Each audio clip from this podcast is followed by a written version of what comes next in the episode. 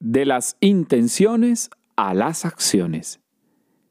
Judas tenía clara su intención, hermanos y hermanas, traicionar. Pedro estaba confundido en su intención, negar. Juan tenía clara su intención, acompañar.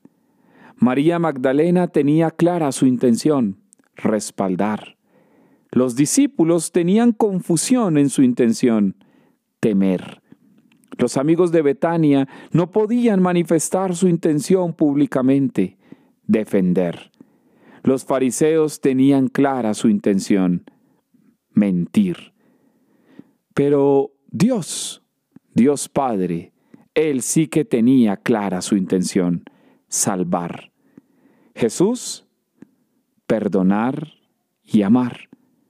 Te pregunto, ¿tú tienes clara tu intención? Porque Jesús quiso morir por ti y era una intención fehaciente.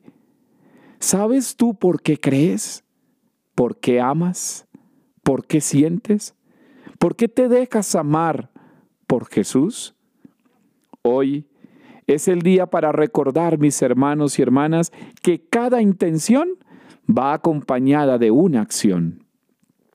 Yo te invito entonces para que te levantes.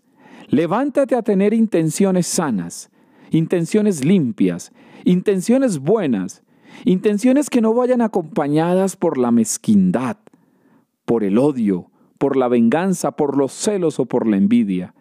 Y no olvides que la fuerza de tus intenciones y de esa fuerza dependen tus acciones. Decían en el lenguaje coloquial, de buenas intenciones está llena el infierno. Te pregunto, ¿tú quieres ir al cielo? Purifica tus intenciones.